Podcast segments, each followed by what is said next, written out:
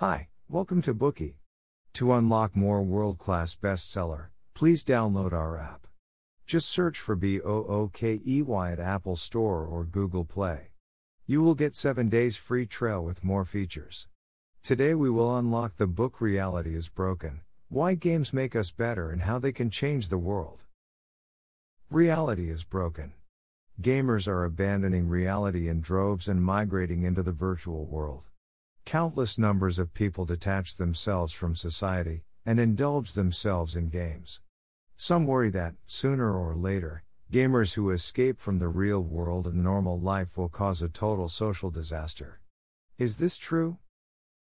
We are all familiar with the word game, and more than likely, we have played games ourselves. Veteran gamers make time for gaming whenever possible. They love to spend the whole weekend or even every day, whenever they are free, playing virtual games. For example, determined to master the challenges of the game, World of Warcraft players have written 250,000 instructional articles on the WoWWiki, the second largest online encyclopedia worldwide, second only to Wikipedia. Another example is Mario Kart.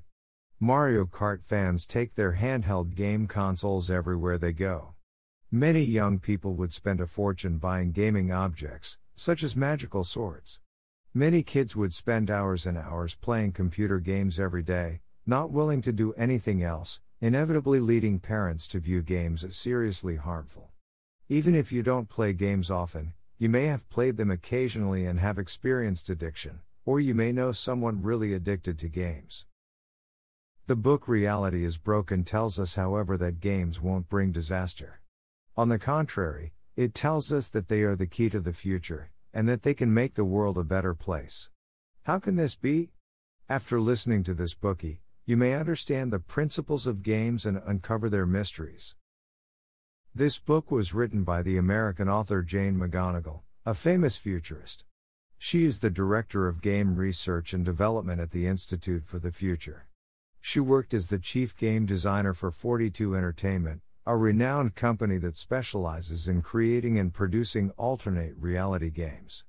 She has been viewed as a kind of ambassador of the $60.4 billion global game industry, since she spoke at the influential TED Talk conference in 2010.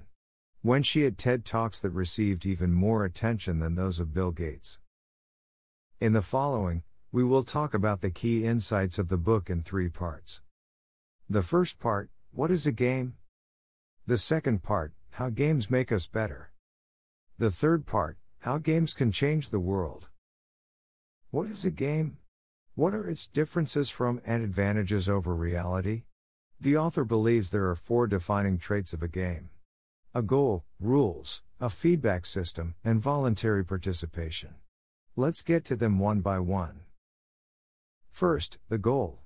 In reality, we are often inclined to give up halfway, because we set our goal either so high that it's beyond our ability to reach, so low that it offers little satisfaction, or we don't even have a goal for ourselves.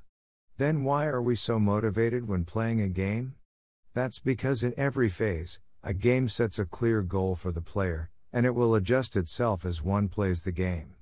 The goal will remain at a certain level, with some difficulty for the player to reach, but not so much that it's beyond one's ability. In this way, the goal stays fascinating, manages to grab the player's full attention, and immerse the person into the game.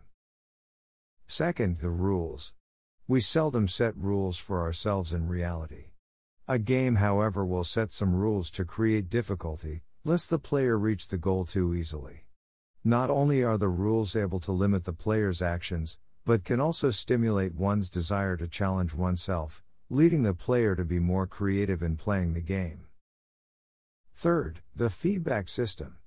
In reality, we often quit, because we feel like our efforts generate no feedback or visible results.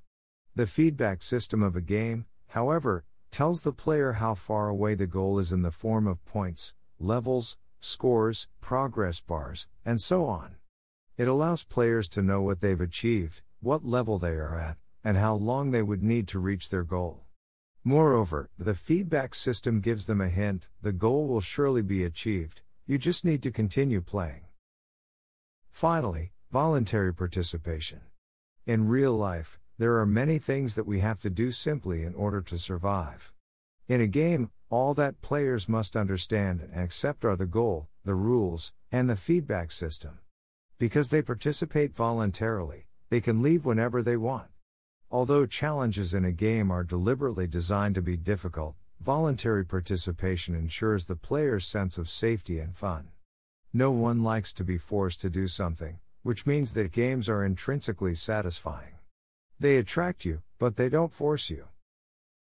The philosopher Bernard Suits summed up the four decisive traits that define gaming as such playing a game is the voluntary attempt to overcome unnecessary obstacles. According to McGonigal, this definition explains everything about the motivation, the rewards, and the fun that games can offer. For example, when playing golf, you have a clear goal of hitting your ball into a series of tiny holes, with fewer tries than the others. If it weren't for playing, you could simply walk to each hole and put the ball in with your hand. The reason why golf is a game lies in you voluntarily standing far away from the hole and swinging the ball in with a club. Golf is worth playing and is enjoyed by many precisely because all players have agreed to make such a task more challenging. Obviously, games can motivate people to actively challenge oneself and exert their particular strengths. This being said, we can also see that games can bring a remarkable experience of flow. What is that? According to American psychologist Mihaly Csikszentmihalyi, who first proposed this concept, flow is a specific kind of happiness, the satisfying exhilarating feeling of creative accomplishment and heightened functioning. Csikszentmihalyi found that there was a serious lack of flow in our daily life, but that it could be easily spotted in games. A game motivates its players to play their best, but at the same time presents them with the imminent danger of failing. If they do fail, players would feel the impulse to challenge themselves and try again. People feel highly engaged in activities that call for full potential, and in turn create flow. When you are in a state of flow, you desire to remain there. Take Tetris for example. Many have played the game, and they know that it is endless and that they are guaranteed to lose. Doesn't seem very fun, right? But in fact, Tetris is one of the most popular games and is very addictive. Why is that? Because it gives players flow. Besides seeing row after row of pieces disappearing with a puff, you see your score constantly rising on the screen, and you experience an ever increasing challenge. The game strikes a perfect balance between a challenging task and a realistic goal. Using this process, a game brings positive emotions, which makes people feel happy. In our daily lives, we often feel bored with our work, like we aren't reaching our full potential, or we feel like we are not being taken seriously, and as if we are wasting our lives. We sometimes can't control the pace of our workflow, and our efforts seem to be in vain, which makes us feel low. However, when playing a game, we are actively engaged in it. A game activates the nervous system and other physiological systems relating to happiness. It concentrates one's mind with constant stimulus and feedback. One feels energetic and excited when fulfilling the task. Alright, let's wrap up the first part. There are four defining traits of a game a goal, rules, a feedback system, and voluntary participation. So, playing a game is the voluntary attempt to overcome unnecessary obstacles. Additionally, playing a game brings with it the remarkable experience of flow. Next, let's move on to the second part and talk about how games make us better. First, games satisfy people's longing for good work. In real life, we may have goals in our job, like key performance indicators and so on, but no specific action plan. And even if goals and an action plan exist, it is difficult to see the results directly and immediately. However, in a game, the task is clear, the actions needed to finish the task are specific, and the feedback and rewards are timely and vivid. A game keeps one constantly interested. Statistics show that players of World of Warcraft have spent a collective time of 5.93 million years in the game. What does this number imply? 5.93 million years ago, our ancestors were still walking on all fours, so if you had given them a gamepad, they wouldn't even have agile forelimbs to play with it. So, why is a game so attractive? Let's see how its tasks are set up. For example, imagine a player's task is to bring the Blade of Drak'Mar to Jaelyne Evensong at the Argent tournament grounds. The game, when giving the task, will tell the player where to go, who to meet, in what way to retrieve the blade, and then where to find Jaelyne Evensong and give it to him. See, it's very clear what the task is, where to go, and what to do. This is what the work we crave in real life looks like. Second, games satisfy people by giving them the experience of being successful. In addition to clear tasks and actions, World of Warcraft gives players constant positive feedback and rewards. Every avatar has a status bar right above its head, which constantly flashes positive feedback at players plus one stamina, plus one intellect, plus one strength. The points represent your resources. The bigger effort you make, the more resourceful you are, your virtual character can wear better armor or use more powerful weapons.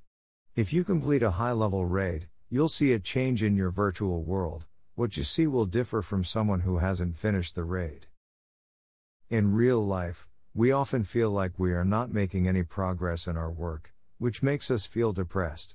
Sometimes, Failing means that we also have to face a pay cut or resignation. But in a game, it doesn't matter if you lose.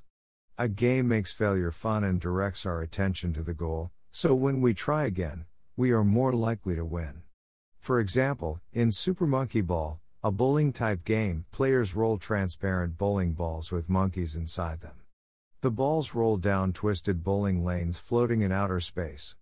If you don't throw a ball well, the monkey will roll right off the edge of the lane, screaming, disappearing into the atmosphere. Flying monkeys make players laugh and turn failure into happiness. Players realize that the monkey can get some more bananas to eat if they succeed, but even if it fails, it will still fly into space in a silly way. This hooks them to keep playing.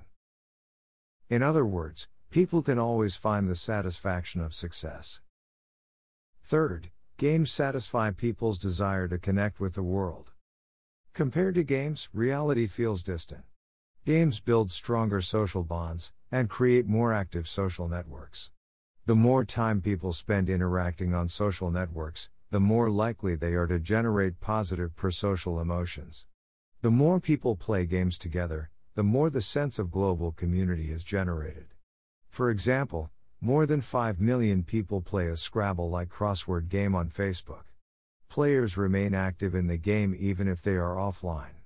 When it's your turn to move, Facebook will send an alert to your homepage, your email, or your cell phone. Someone left a review for the game which goes like this Everyone in your social network, even your mom, knows how to play Scrabble. Another person said, I live in Atlanta and my mom's in Texas. We love to have game night across the miles. People never feel lonely in a game. It unites people by building a community from scratch. Even if the players are total strangers unwilling to interact in the real world, good games can focus their attention on the same goal. When given the motivation and methods to pursue this goal, players are moved to actively communicate with each other. Fourth, games make people believe that life is more meaningful. Everyday life often leaves one feeling bored, anxious, and purposeless. Games, however, place people in a much more fulfilling setting. They must make every effort to accomplish a certain mission, which helps them find more meaning in life. Take Halo 3 for example. The player's goal is to save the human race from aliens. They have created a collective milestone. They killed 10 billion virtual enemies, about 1.5 times the total population on Earth. To achieve this goal, players of Halo 3 spent 565 days in the third and final campaign of the fictional Great War, killing an average of 17.5 million enemies per day, 730,000 per hour, and 12,000 per minute. After accomplishing this milestone, the players all went to their forum to celebrate and claim their own contributions. For example, one player wrote, I just did some math and with my 32,388 kills, I have 0.00032% of the 10 billion kills. One player even suggested, we did that with just a few million gamers. Imagine what we could do with the full force of 6 billion humans. You see, although killing enemies in the game doesn't actually create value, and they were not saving real lives or the human race, it still made people feel happy, and as if they had done something meaningful, because they pursued the goal with millions of others. They felt like they had contributed to something great, and together they had made miracles happen. Meaning in life is something we all want.